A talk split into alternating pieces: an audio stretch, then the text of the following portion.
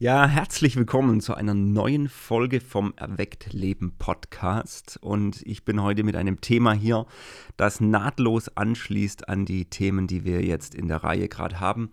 Wir haben ja geredet über unsere Gefühlswelt, über unsere Emotionen und ähm, dass wir lernen, sie zu akzeptieren, sie zu hören, aber auch eben ähm, sie zu in der Selbstbeherrschung ja, unter Kontrolle zu halten, also praktisch zu steuern in Gefühlslagen. Und ein Thema ist natürlich jetzt brandaktuell dieses Jahr. Wie steuern wir uns eigentlich auch in Krisen beziehungsweise in großen Veränderungsprozessen? Ich denke, da ist es ganz besonders spannend, wie wir mit Emotionen umgehen und auch zu wissen, was durchlaufen wir da eigentlich. Und deswegen werde ich heute eingehen auf ähm, die sechs Phasen der emotionalen Befindlichkeit, beziehungsweise welche Phasen von unserer seelisch-geistlichen Verfassung durchlaufen wir, wenn wir große Veränderungen erleben. Ich bin in letzter Zeit ähm, sehr beschäftigt gewesen, auch mit Seminaren zu dem Thema Menschen für Veränderung gewinnen und ähm, habe da ein Seminarkonzept immer auch äh, trainiert an andere Trainer, die dann Führungskräften sozusagen ähm, in dieses Thema reinführen. Und da geht es ganz stark darum, wie kann ich auch Mitarbeiter ähm, für Veränderung gewinnen. Weil in jedem Veränderungsprozess ja, kommen Ängste hoch, kommen Befürchtungen hoch, ja, gibt es Widerstand. Und ähm, als gerade Führungskraft ist es eben wichtig, damit umzugehen. Ja, was kommen da für Emotionen? Aber ähm, wo ich mich damit beschäftigt habe, habe hab ich gemerkt, diese sechs Phasen emotionaler Befindlichkeit von Kübler-Ross, das ist eine Frau, die sich ähm, ganz stark mit Trauerarbeit ähm, beschäftigt hat, aber ihr Modell ist eigentlich inzwischen in der ganzen, ja, in der Wirtschaft, überall hat sich das verbreitet, es ist ein anerkanntes Modell, ja, die sechs Phasen emotionaler Befindlichkeit von Kübler-Ross als ich mich damit beschäftigt habe, habe ich gemerkt, das ist natürlich ein Thema, das auch in der aktuellen Lage, ja, überhaupt äh, in der Zeit, in der wir leben, super relevant ist. Ja, dass wir wissen und damit rechnen, was kommt denn da alles, ja, was, wo, wo, wo läuft unsere Seele durch und mit was müssen wir rechnen und wie können wir dann damit umgehen. Also wenn ich als Steuermann auf dem Schiff weiß, was für Tiefen es gibt und was für Stürme und Strömungen, dann kann ich auch gut oder besser steuern. Und ich glaube, das ist jetzt hier, was ich mit euch teilen will. Ähm, diese sechs Phasen emotionaler Befindlichkeit in Veränderungsprozessen. Und ähm, da steigen wir jetzt mal voll ein. Falls du das schon gesehen hast auf Instagram, da habe ich so eine kleine Slideshow erstellt. Die könntest du jetzt auch ähm, herziehen, um hier mit diesem Podcast dann mit mir zusammen da durchzugehen. Ähm, zunächst einmal, was ist Veränderung? Also Veränderungen können ganz unterschiedliche Dinge sein. Es kann ähm, sein, dass große Veränderungen im Leben wirklich Krisen sind, ja, also zum Beispiel äh, so Verlustkrisen, ähm, der Verlust eines Menschen, ähm, der Verlust einer tollen Beziehung, einer Freundschaft, ja, oder Krankheit, der Verlust dessen, wie es war, weil sich komplett Dinge verändern. Ähm, es können aber auch berufliche Dinge sein, Be Veränderungen wie ein Jobverlust oder Wechsel oder komplett neue Anforderungen, die mich überfordern. Es könnte aber auch eine Entwicklungskrise sein, dass ich einfach in eine neue Lebensphase komme, zum Beispiel, dass ich plötzlich Kinder habe, um die ich mich kümmern muss und dann Familiengründungen plötzlich komplett neue Anforderungen da sind.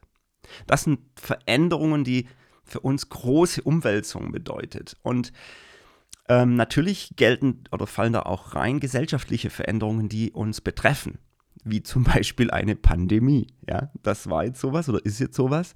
Und ähm, es gibt so längerfristige Sachen wie die Digitalisierung. Ja, das ist ein großer Wandel, wo sich sehr viel verändert und wirklich viele Menschen, vor allem ältere Menschen, haben ja oft Probleme damit oder müssen da wirklich durch emotionale Phasen durch, gerade im Umgang mit wenn Sie jetzt sagen, jetzt brauche ich auch ein Smartphone oder jetzt muss ich mich auf das neue Computerprogramm einstellen oder ja, also das sind Themen.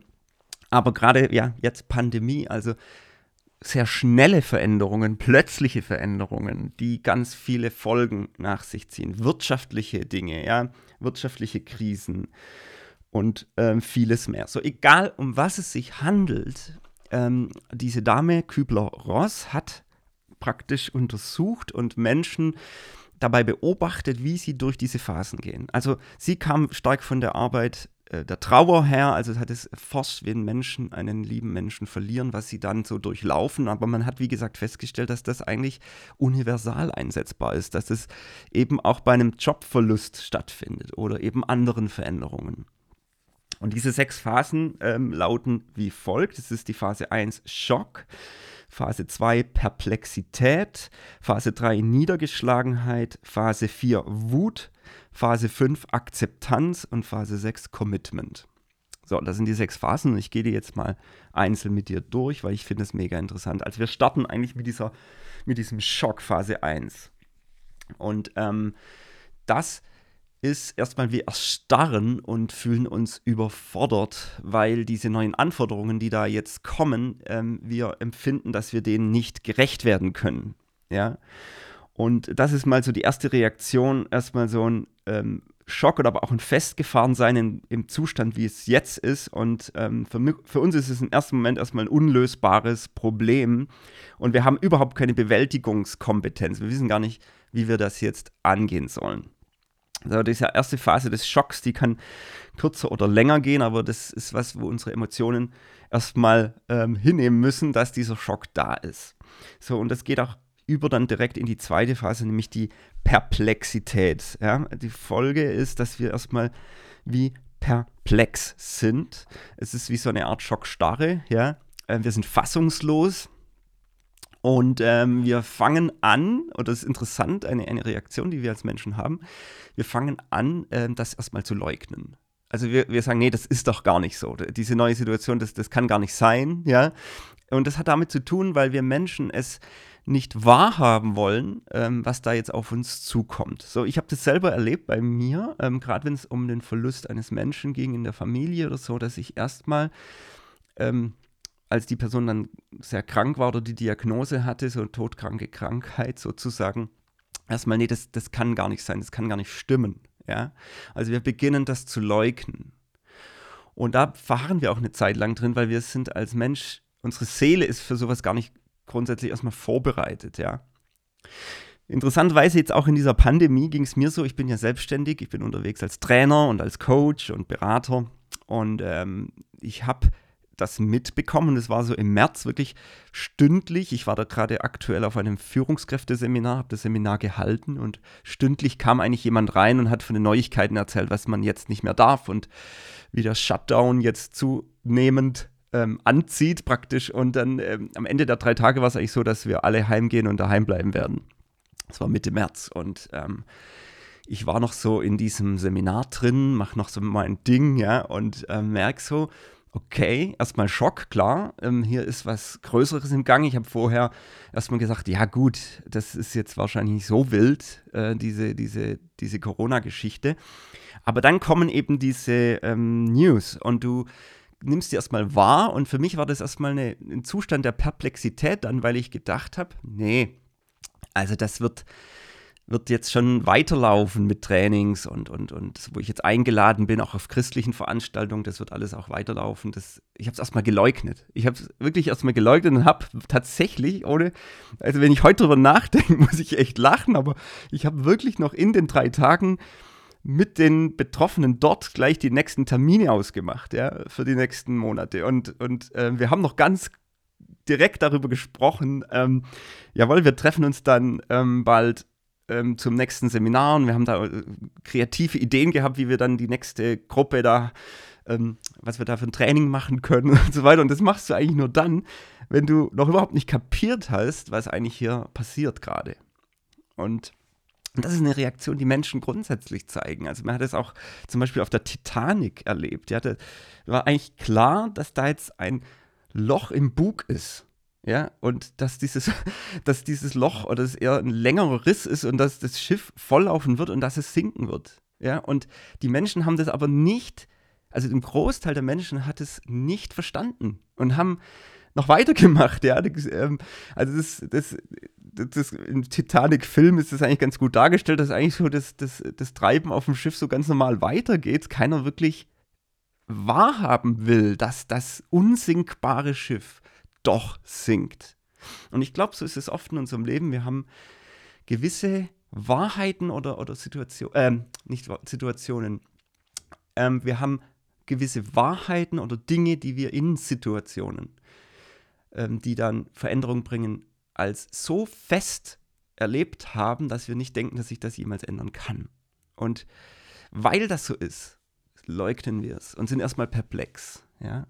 Also gewisse Beziehungen, die waren schon immer da und dann sind, und es kann gar nicht sein, dass sie jetzt nicht mehr da sind. Ja, oder ähm, irgendwelche Sicherheiten, auf die wir immer gebaut haben. Ähm, vielleicht zum Beispiel, dass ich einen sehr geregelten Job habe.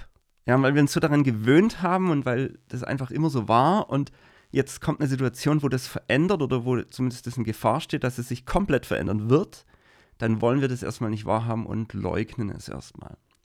So, und das macht uns erstmal perplex und fassungslos. Und das ist auch eine ganz klare Orientierung in die Vergangenheit. Also wir orientieren uns dann nicht an die Zukunft, wir schauen nicht nach vorne im Prinzip, sondern wir schauen eigentlich nicht, so war es immer und so wird es auch immer sein, das wird sich nicht ändern. Das, da bleiben wir aber nicht, denn, denn ähm, diese Phase der Perplexität wird sich dann bald in eine wirklich, und das ist die Phase 3, in eine Niedergeschlagenheit, ähm, wird es dann übergehen. Und das ist eine Phase der tiefen, tiefen Enttäuschung. Wirklich diese Frage, was sollen wir jetzt machen? Wir erkennen, da ist ein ganz dickes Problem, das ich nicht lösen kann. Und wir sind enttäuscht und äh, kapieren eigentlich, okay, die Sache, diese Veränderung, das, was da passiert, ist nicht mehr vermeidbar. Und dann beginnt es eigentlich so, dass wir anfangen, irgendwelche Ad-Hoc-Lösungen zu suchen. Und wir reagieren auch ähm, so nach alten Mustern. Also typische alte Muster kommen hoch. Entweder äh, die eine vielleicht eher cholerisch, die anderen eher in Isolation und Rückzug. Also da ist ja ganz unterschiedlich. Ähm, der dritte hat eher Schuldgefühle und, und guckt, was er dass er alles irgendwie, jede Schuld und jeden Fehler vermeiden kann. Also jeder hat so seinen typischen Reaktionsmuster, die er dann auch so zeigt. Und ähm, ja, diese Niedergeschlagenheit zeigt sich da eben, wie gesagt, unterschiedlich. Und ich hatte das auch jetzt hier so in dieser Pandemie, ähm, dass ich schon so, so einen Tag dann hatte, wo ich gemerkt habe, Mensch, jetzt ist klar, dass wahrscheinlich so 50 bis 80 Prozent äh, meiner Aufträge der nächsten Monate nicht stattfinden werden, weil die einfach ähm, nicht mehr live gehen. Ja, und dann äh, zu kapieren, okay, wie viel Finanzen gehen mir da jetzt flöten, ja, und ähm, ja, das war schon so ein Moment der Niedergeschlagenheit, der ist bei mir nicht lange gewesen, aber er war da. Und ich glaube, damit müssen wir rechnen, dass dieser Moment auch kommt und es ist auch ein wichtiger Moment, denn es ist ein Moment, wo wir irgendwo die Situation erstmal äh, sehen. Ja? Wir, vorher haben wir ja noch geleugnet und jetzt sehen wir, meine Güte, es ist unvermeidlich und dann bin ich eben erstmal niedergeschlagen und enttäuscht. Und dann schlägt es oft relativ schnell dann um ähm, in die Phase 4, nämlich in Wut und auch Klage.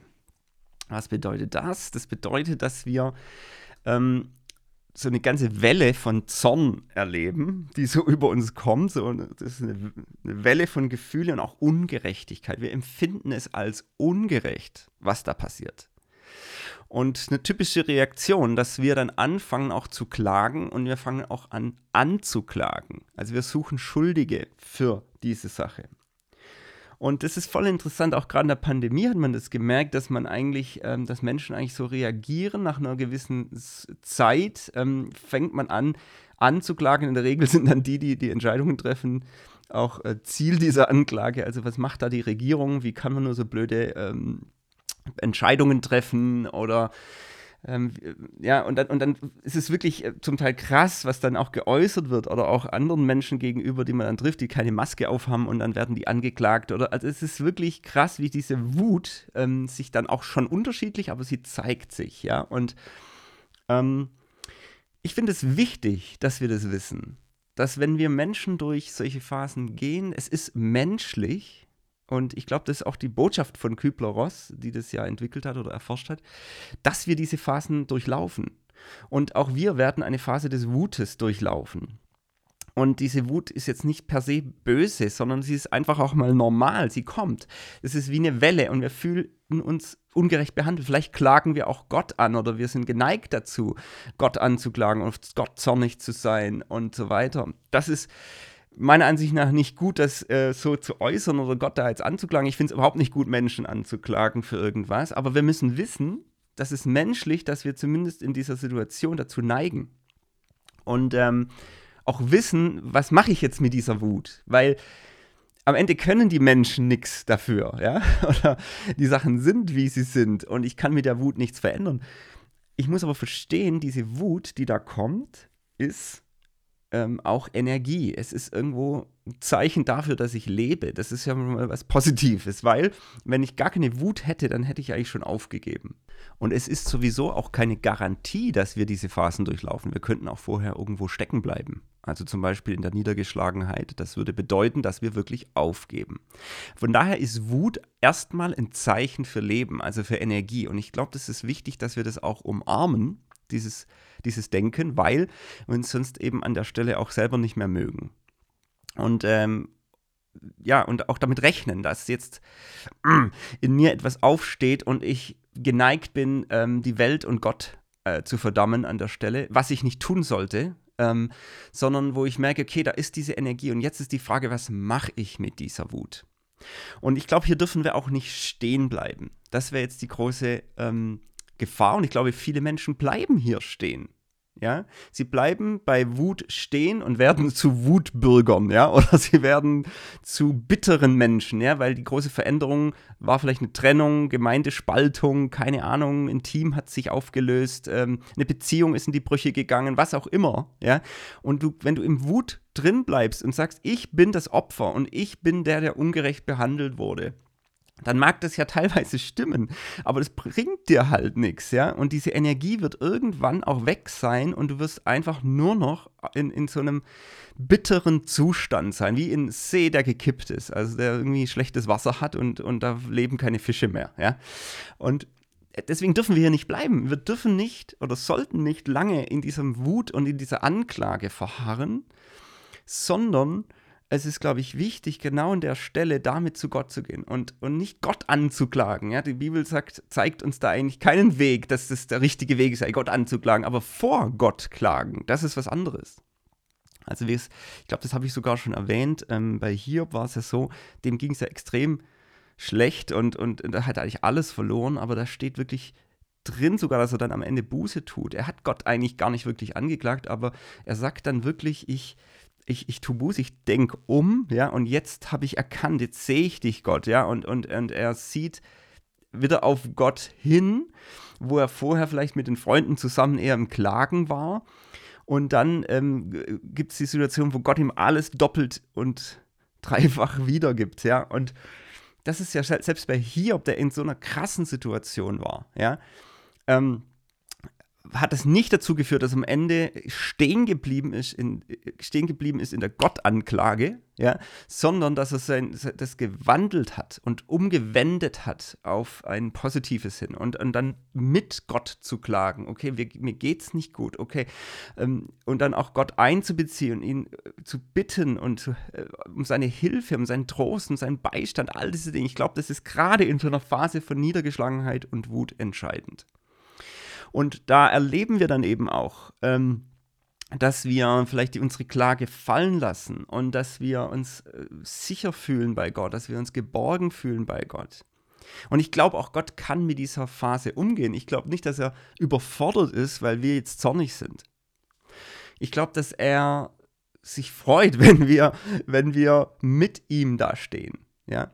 Also gerade zum Beispiel in der Trauer, es ist so entscheidend, ich glaube, wir haben das schon erwähnt beim, beim letzten Podcast, die Desi und ich, dass wir das auch in der Trauer mal erlebt haben, als wir, ähm, als Desi Fehlgeburten hatten und wir hatten da Zwillinge verloren und ähm, dass wir auch, da hast du so eine Phase des Wutes, ja, und, und da findest du alles ungerecht. Und das, wo, wo wir dann gehört haben, dass jemand uns sagt, hey, niemals ohne Gott trauern. Also dieses, Trauern ja, aber wenn du da drin stecken bleibst, wenn du ohne Gott trauerst, dann bleibst du in dieser Niedergeschlagenheit. Du kommst da nicht raus so einfach. Also da brauchst du echt dann lange und Hilfen ja, von anderen.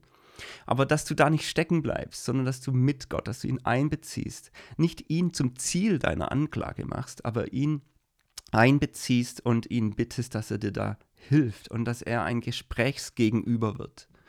Und da, da, wird sich auch nicht gleich alles auflösen, ja, nur weil ich jetzt das ins Gebet mit reinnehme und dann weiß ich gleich alle Antworten. Nee, wahrscheinlich weiß ich momentan noch gar keine Antwort.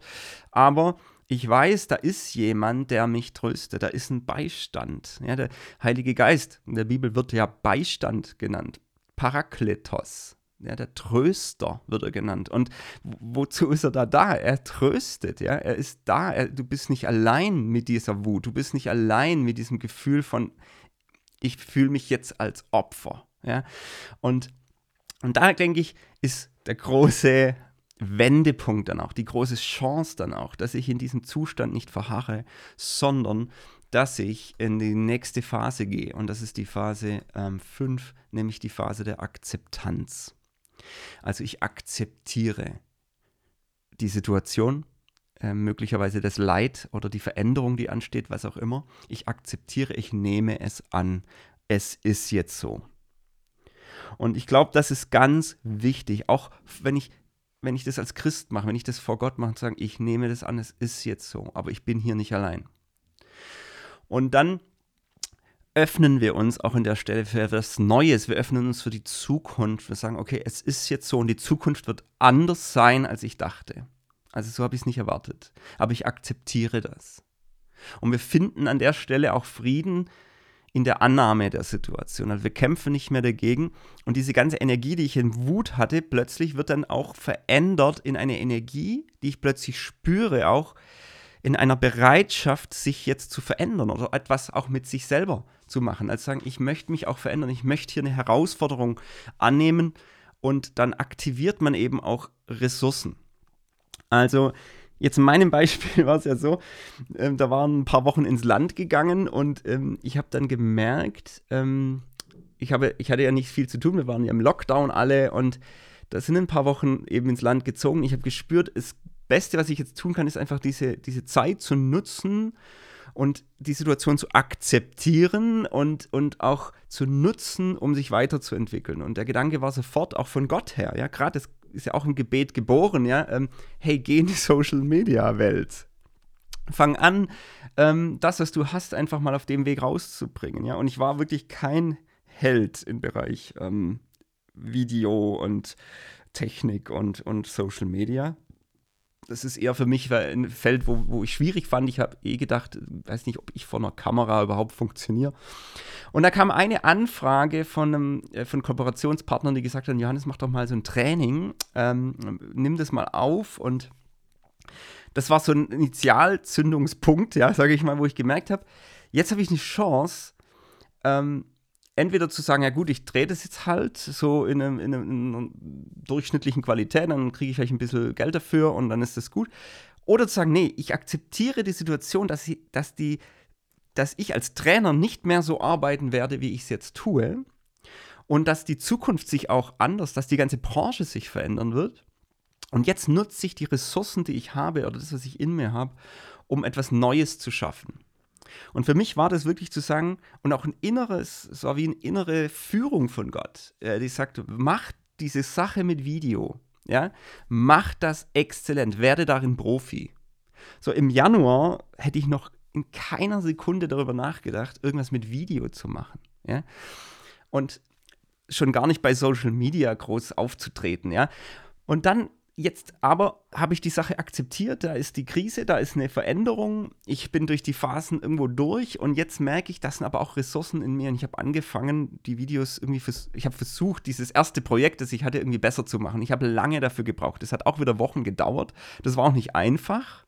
Ja, ich hatte da auch wieder Höhen und Tiefen, weil es einfach äh, technisch nicht so leicht umzusetzen war. Und dann habe ich YouTube-Videos geguckt, bis in die Nächte rein. Aber ich habe gemerkt, da ist eine Energie, da ist eine Kraft.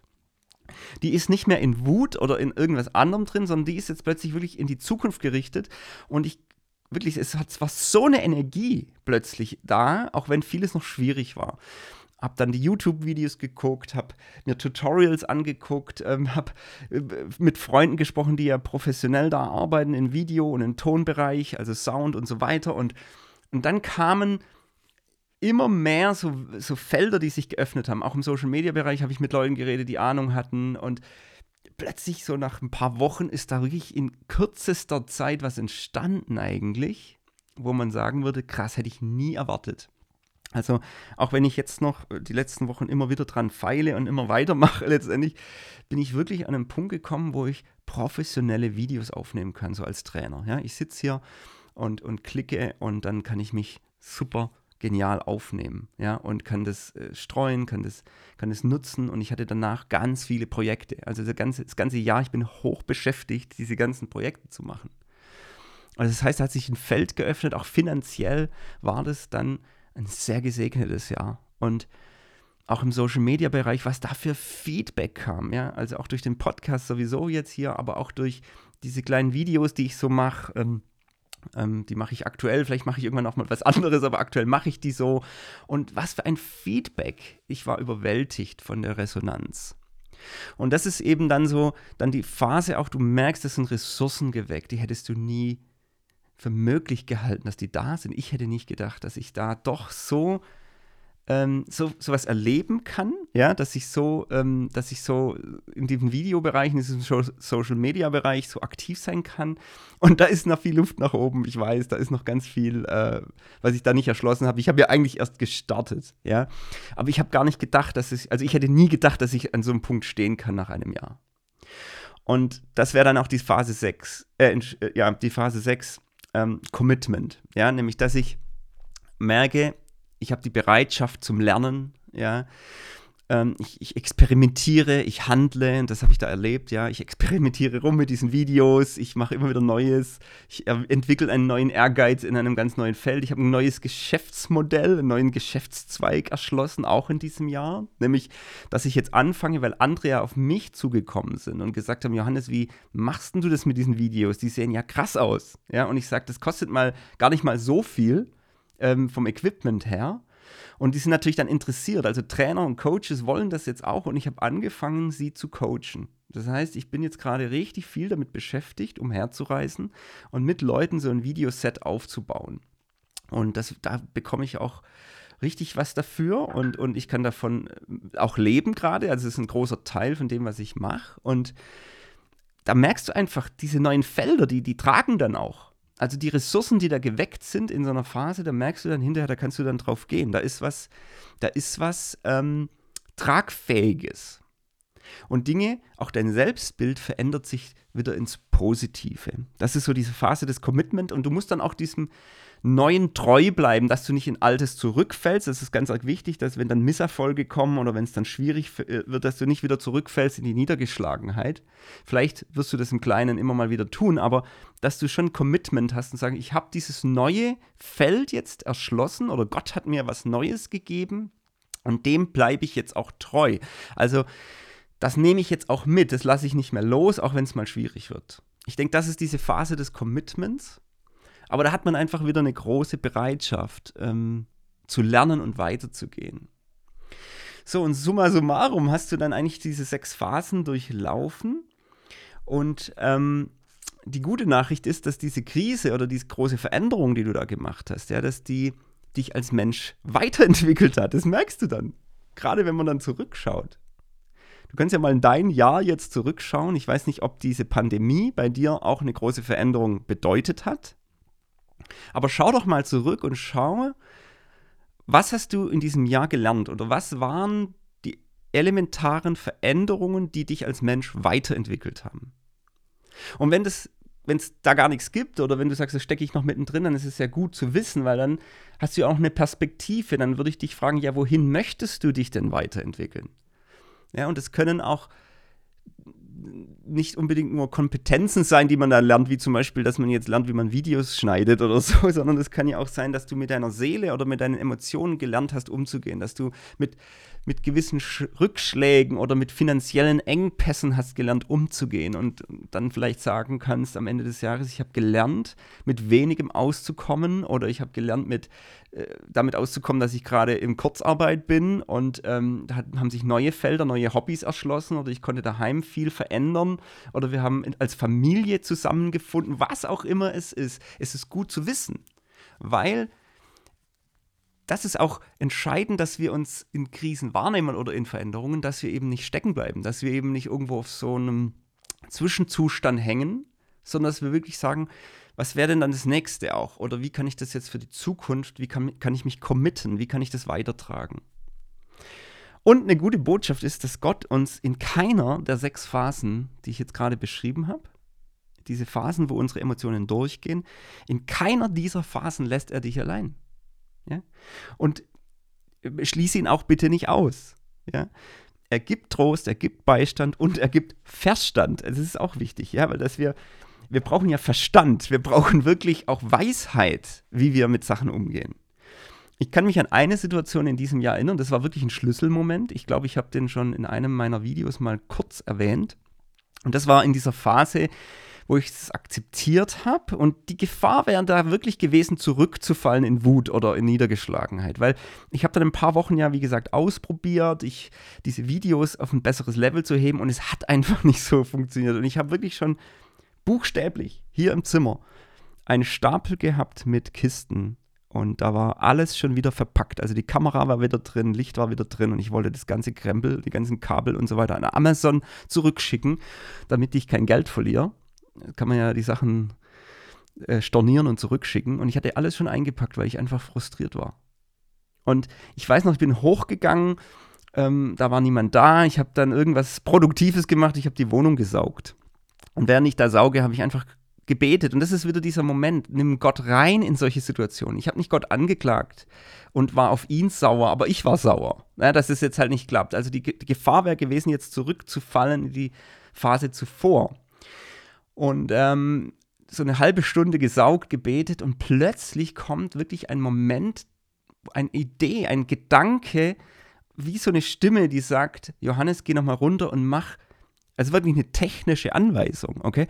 Mach das so und so. Also ich brauche dich da jetzt nicht reinnehmen in, in, äh, ins Detail. Ich glaube, es würde dich jetzt nicht interessieren, aber da ging es einfach darum, dass ich einen zweiten Bildschirm nutzen kann und dass da dann dieses Programm, das ich genutzt habe, dann funktioniert hat. Ja, und dann nehme ich, nehm ich das so an, gehe runter und fun es funktioniert. Ja, ich habe das ausprobiert und von dem Zeitpunkt an war eine Wende. Es war wirklich so. Also danach, in den Stunden und Tagen danach habe ich mein Set gehabt und konnte dann aufnehmen und konnte auf diesem Level aufnehmen, wie ich jetzt aufnehme und zumindest nahezu.